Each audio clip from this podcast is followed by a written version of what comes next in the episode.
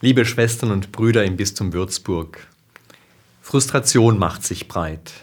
Das spricht aus den vielen Rückmeldungen, die mich seit Wochen erreichen, und zwar von Gläubigen wie von Seelsorgerinnen und Seelsorgern. Immer wieder höre ich, man schäme sich mittlerweile katholisch zu sein. Der Ansehensverlust von Kirche überträgt sich auf die, die sich für diese Kirche einsetzen und in ihr arbeiten. In meinem diesjährigen Fastenhirtenbrief möchte ich dem Gefühl der Frustration nachgehen. Was wir mit Frustration bezeichnen, ist in der Geschichte der christlichen Spiritualität ein oft beschriebenes Phänomen. Es ist bekannt unter dem Lehrstück vom Überdruss. Zuerst frage ich, wann sich das Gefühl des Überdrusses einstellt und in welchen Haltungen er sich zeigt.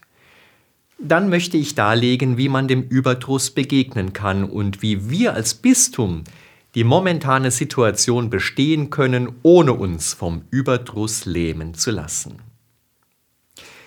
Beginnen wir mit der Frage, wann sich Überdruss im Leben einstellt.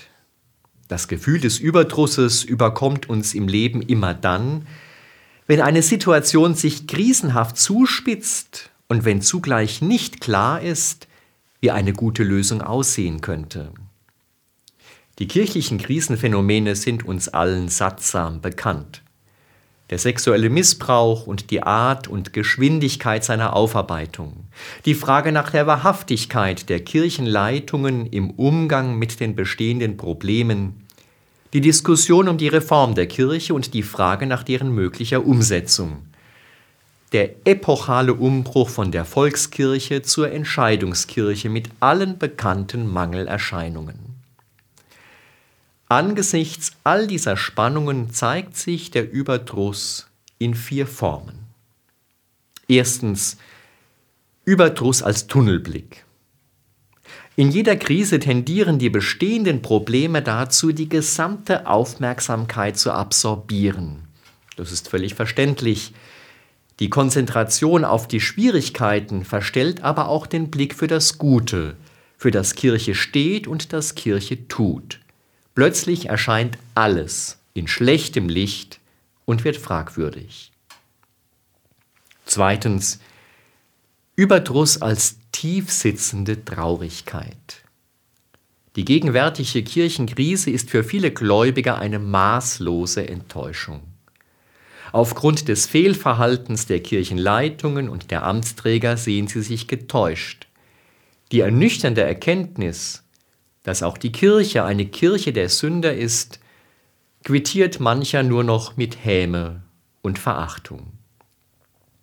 Drittens, Überdruss als Ungeduld und innere Rastlosigkeit.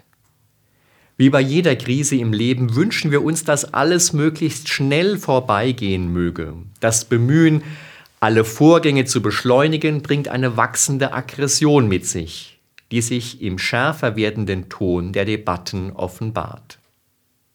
Viertens Überdruss als Antriebslosigkeit. Das scheinbar vergebliche Bemühen um Abhilfe erzeugt eine innere, ungeheure Müdigkeit. Sie wirkt demotivierend und geht einher mit einem Verlust der Spannkraft. Statt sich in Ruhe seiner Arbeit zu widmen, sucht man sein Heil in der Flucht vor der bedrängenden Wirklichkeit.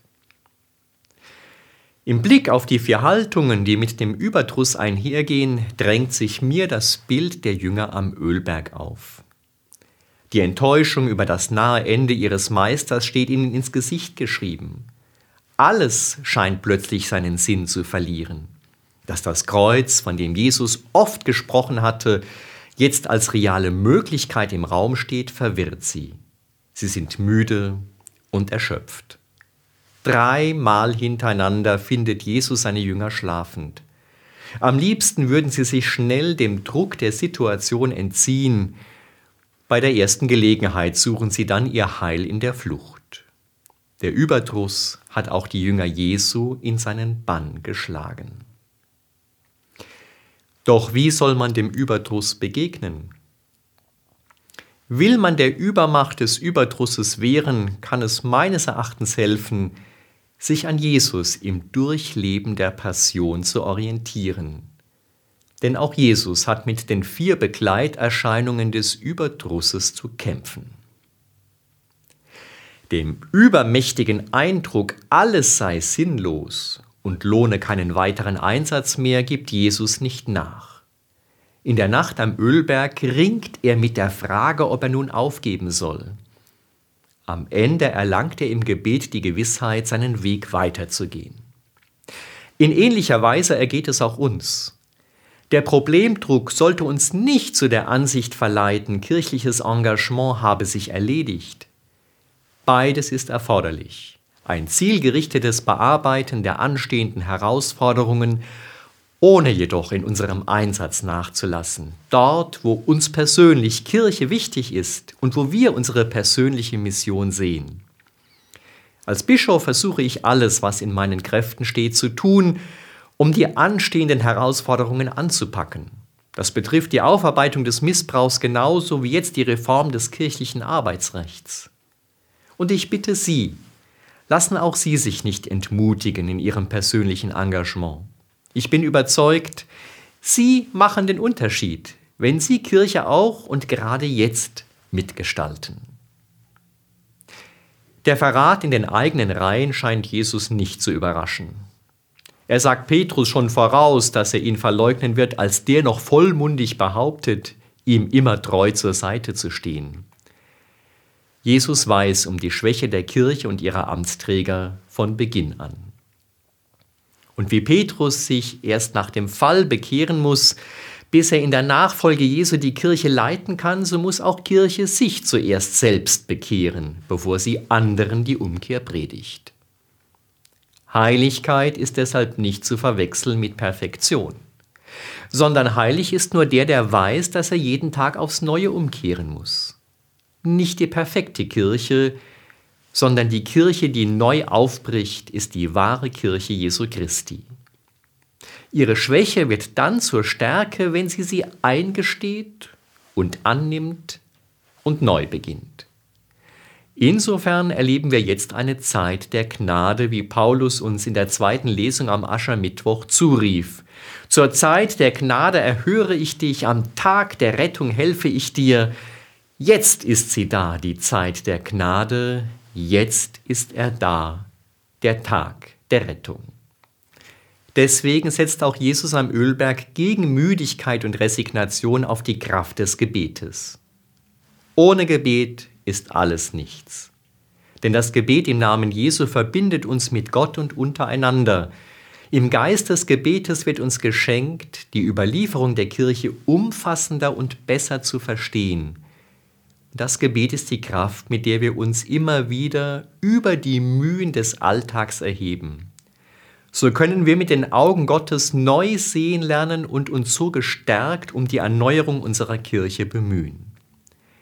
Das Beten verbindet uns mit dem lebendigen Gott. Es ist der Gott, der nicht die Wiederbelebung des Vergangenen will, sondern ganz auf die Kraft der Auferstehung setzt setzen auch wir als Bistum Würzburg in dieser Zeit der Krise nicht auf die Wiederbelebung des Vergangenen, sondern ganz auf eine Erneuerung aus dem Glauben an die Auferstehung. Gegen die Ungeduld übt sich Jesus in der Beharrlichkeit. Konsequent überwindet er das Böse durch das Gute. Er beschimpft niemand, er schlägt nicht zurück, er droht niemandem. Er tritt nicht überheblich auf, ohne Zynismus geht er souverän seinen Weg, weil er weiß, dass die Macht des Guten siegen wird. Darin ist er uns Vorbild in dem Bemühen, die Kirche zu erneuern. Mit Entschiedenheit sind die nächsten Schritte zu setzen, ohne uns gegenseitig das Katholischsein abzusprechen und ohne uns auseinander dividieren zu lassen. Denn Erneuerung ohne das Bemühen, die Einheit der Kirche zu wahren, führt in die Spaltung, die niemand von uns will. In einem kühnen Wort schreibt der Apostel Paulus im Römerbrief, wir rühmen uns der Bedrängnisse, denn wir wissen, Bedrängnis bewirkt Geduld, Geduld aber Bewährung, Bewährung Hoffnung. Die Hoffnung aber lässt nicht zugrunde gehen, denn die Liebe Gottes ist ausgegossen in unsere Herzen durch den Heiligen Geist, der uns gegeben ist. Bedrängnis ist für Paulus nicht etwas, dessen man sich schämen müsste. Bedrängnis ist vielmehr die Einladung, im Glauben zu wachsen. Sie gebiert Geduld, die gepaart mit Entschiedenheit voranschreitet. Diese Geduld, die anpackt und nicht entmutigt die Hände sinken lässt, wird zur Bewährung. Der lange Atem der Bewährung ist Ausdruck gelebter Hoffnung. Die Hoffnung jedoch lässt nicht zugrunde gehen, denn sie ist der Anker der Seele. Die beiden Hoffnungsanker in meinem Wappen erinnern mich stets daran, dass diese Hoffnung einerseits der irdischen Wirklichkeit verpflichtet sein muss, wenn sie nicht in leere Träumerei abgleiten soll, dass sie aber zugleich in den Himmel hineinreichen muss, weil wir glauben, dass immer noch mehr möglich ist, seit Christus uns in das himmlische Heiligtum vorausgegangen ist. Diese freudige Hoffnung wünsche ich Ihnen allen nun beim Eintritt in die österliche Bußzeit. Sie nehme den Überdruss aus unseren Herzen. Sie lasse uns mutig ausschreiten auf dem Weg unserer persönlichen Christusnachfolge. Sie stärke unsere Verbundenheit mit Christus in der Gemeinschaft der Kirche, die den Einsatz unserer besten Kräfte gerade jetzt benötigt. Der Herr helfe uns, uns gemeinsam zu ihm hinzukehren und uns so zu bekehren. Für die Tage auf Ostern hin begleiten Sie dazu meine besten Wünsche. Zugleich danke ich Ihnen allen für das, was Sie persönlich in die Kirche von Würzburg einbringen. So gestalten Sie Tag für Tag das Bild der Kirche von Würzburg neu, das in dieser Zeit so hinterfragt wird wie selten zuvor. Gott segne unser Bistum Würzburg und Sie alle auf dem Weg der geistlichen Erneuerung. Ihr Bischof Franz.